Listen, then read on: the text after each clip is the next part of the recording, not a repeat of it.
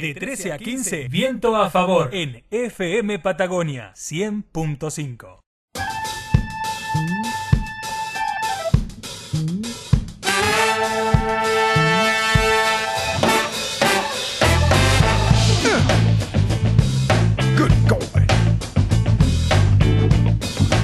Muy buenas tardes para todos. Iniciamos una vez más un nuevo programa de viento a favor desde aquí FM Patagonia 100.5 desde Pito Truncado, provincia de Santa Cruz. Mi nombre es Carolina Taborda y como siempre digo, no estoy sola porque me acompaña un gran equipo de trabajo.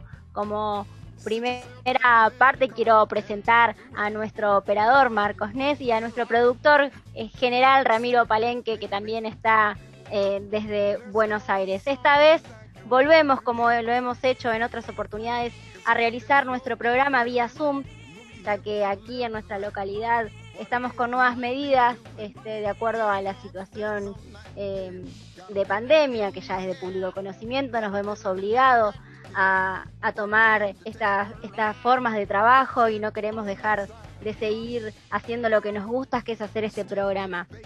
Eh, voy a ir presentando, voy, voy a ir presentando a mis compañeros, como ya les vengo diciendo, hoy tenemos un programa con muchísima información, eh, eh, la verdad, eh, bastante contenido, súper interesante, internacional, lo podemos decir.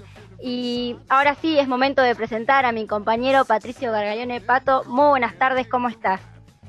Muy buenas tardes, Carito. Muy buenas tardes a todo el equipo de Viento a Favor. Contento de estar en otra oportunidad más en el segundo programa de la segunda temporada de lo que denominamos Viento a Favor, porque sabemos que es un rasgo distintivo de nuestro pueblo que siempre nos está jugando a favor. Por eso me parece que es una gran oportunidad para contarle a los oyentes de qué viene el programa, ¿no? Así es. Y como siempre decimos, recuerden que nos pueden seguir en Instagram vientoafavor.fm. Allí tenemos también toda la información de nuestra temporada pasada y, toda la información de lo que hemos trabajado el programa anterior. Así que vientoafavor.fm. También hay unos sorteos de la gente de Tok Tok, libros como puertas, que van a estar ahí este, ya anunciándose para que puedan participar. Y ya antes de de no perder, digamos, más tiempo, mejor dicho, para no seguir perdiendo más tiempo, voy a vamos a presentar a nuestra compañera, a podemos decir la licenciada este, María Eugenia Ortiz, eh, la fundadora, creadora de lo que es la sección Contra la Corriente. Muy buenas tardes, Euge, ¿cómo estás? Bienvenida. Buenas tardes, pero por favor, ¿cuánto título? ¿Se me escucha bien? Perfecto, fuerte y claro. Bueno, buenas tardes a todos, buenas tardes a la audiencia también. No sé, ¿cómo Caro, estás, Euge? Que... Contanos. Sí, sí, bien, también bien. este ha sido una, un, una semana con muchísima información. Este, ahora ya que te hemos presentado, también vamos a contarle a nuestros oyentes que en este momento también va en esta, en esta sección. Nos acompaña nuestra compañera Mariana Nex. Mari, buenas tardes. Este, sé que vamos a entrar entre todos en un, un, debate, pero bueno, Euge, te dejo para que nos cuentes. Este, hay muchísima información. Eh, ha sido una semana, podemos decir, victoriosa porque por amplio margen se impuso el apruebo a la reforma de la constitución de, de este Nuestro de país que ha sido en Chile y, y, la verdad que es eh, era necesario este, que estés hoy nuevamente en, en, el programa porque me parece que es algo que, que, hay que contar, hay mucha información también para explicar porque es importante igual este, entender lo que ha sido la historia de, de Chile este, y es, un, es una etapa en donde se deja atrás todo lo que ha sido el nefasto y doloroso le, legado de Pinochet. Y bueno, y ahora no tan tiempo atrás de Piñera, así que seguramente tenés mucho para contar. Sí, Caro, se da vuelta, la verdad, el panorama regional con, con la victoria eh, de las elecciones en Bolivia y ahora con la victoria eh, del voto de más del 70% del elector, todo el que fue a votar, las elecciones en, en Chile no son obligatorias, pero más del 70% de quienes concurrieron a votar votaron afirmativamente por la reforma, eh, por tener una nueva constitución y abandonar la constitución, como bien decías, pinochetista. Así que eh, más que comentarles yo, eh, me gustaría en primer lugar darle lugar a, un comentario que hizo Janina Muñoz, ella es politóloga, es amiga de equipo de Viento a Favor, eh, vive en Chile en este momento y bueno, fuimos a preguntarle eh, qué está pasando en Chile, ¿Qué, qué es lo que ocurre, que hay tantas movilizaciones. Si ustedes recuerdan, desde el año pasado, de hecho, estamos en octubre eh, finalizando y se cumple un año de la movilización más masiva de la historia de Chile. así que queremos primero escucharla y bueno, luego vamos a comentarlo. Dale, vamos. Hola Euge, hola a todos quienes hacen viento a favor. Bueno, yo vivo en Coyhaique desde hace nueve años y esto que pasó el fin de semana con la aprobación del plebiscito para redactar una nueva constitución, reemplazando a la constitución actual que data de, de la dictadura militar de Augusto Pinochet. Es un paso más muy importante que le sigue al estallido social que comenzaron en octubre del año pasado los estudiantes por un aumento del boleto estudiantil y a lo que se fue sumando gran cantidad de la población que empieza a exigir la eliminación de la brecha de desigualdad a través de las demandas sociales. Estas demandas tienen varios puntos que nos afectan a todos a diario, sobre todo porque Chile es un país con una desigualdad tremenda diseñado para que aquellos que más tienen tengan todos los beneficios y privilegios en detrimento de aquellos que menos tienen. Dentro de estas demandas, que son los puntos principales que deben tratarse en una nueva constitución, se destaca, por ejemplo, la educación, porque en la constitución actual se garantiza la libertad de enseñanza, no el derecho a la educación. Y esa libertad puede ser impartida por un público o por un privado generando un lucro porque claramente el negocio está en el sector privado.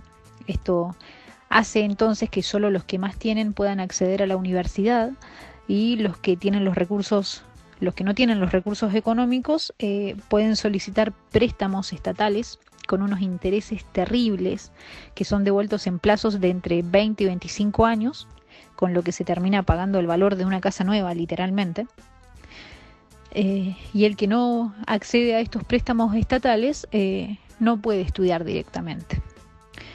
En cuanto a salud, que también es otra de, las demandas, en la actual constitución el Estado protege el acceso a la salud, no garantiza el derecho a la salud, que al igual que en, educación va a depender de, los recursos monetarios de cada quien para tener acceso a una asistencia de calidad.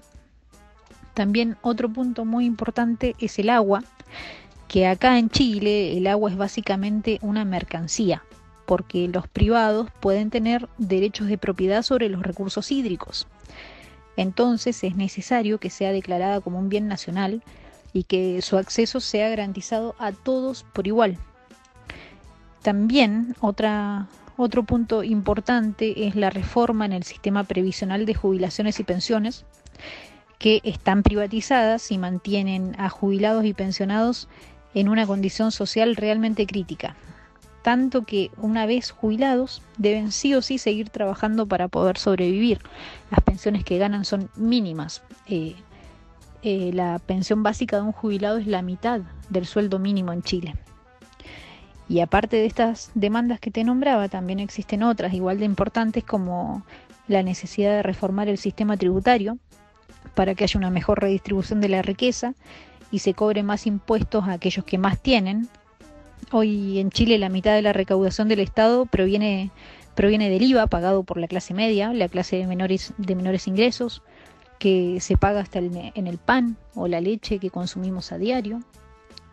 De igual forma es necesario redefinir el concepto de familia dentro de la Constitución para asegurar la inclusión social respetando la diversidad de género, ya debemos ver, ver más allá del tradicional núcleo familiar de madre, padre, hijos. Eh, también creo que es muy necesario reconocer constitucionalmente a los pueblos originarios. Creo que es una deuda histórica, sobre todo con el pueblo el pueblo mapuche acá en esta zona. Entonces, básicamente, el Estado debe ser garante del bienestar social de todos, pero contrariamente en los últimos años, eh, el modelo de Estado se basó en la privatización de esas prestaciones sociales que debería garantizar. Y ahora es un gran primer paso de un proceso que va a durar unos dos años aproximadamente para poder reescribir la nueva constitución mediante una convención constituyente elegida en su totalidad por el pueblo. Por eso la alegría por esta gran oportunidad de cambio, por eso los festejos en todo el país, acá también fuimos a, a las caravanas el domingo, porque realmente es un motivo de festejo, ojalá se logre un consenso y todo esto sea en beneficio para todos por igual y se le haga honor al, al lema de este estallido social que es Chile despertó y hasta que la dignidad se haga costumbre.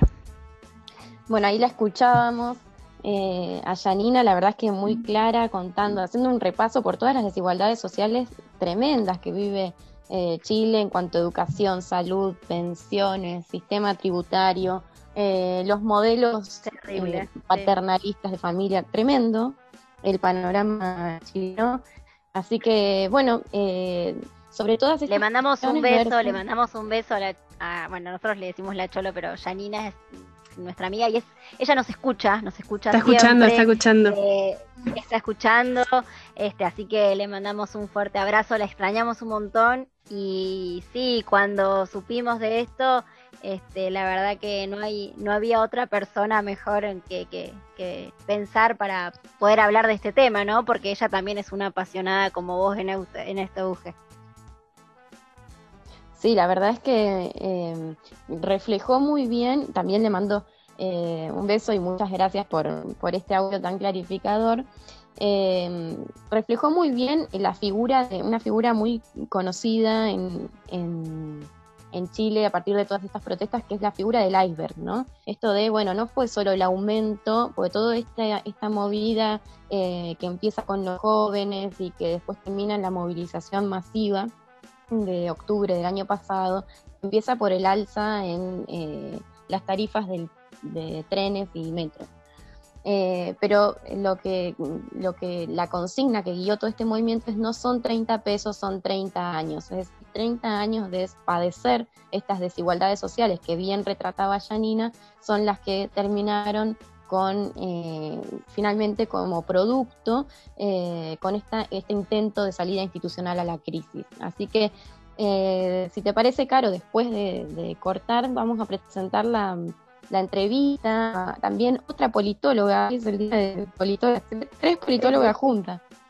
Ya, no, estaba por decir eso, no sé si en otro en otro programa han tenido este privilegio de tener a a tres mujeres politólogas tratando un tema para debatir y para compartir con nosotros. Invitamos, así como decía Euge, a los oyentes a que se queden porque vamos a continuar este, con muchísima información respecto a lo que ha sido Chile despertó. Así que vamos a una breve tanda y enseguida volvemos con más viento a favor. Viento a favor. Radio con amigos.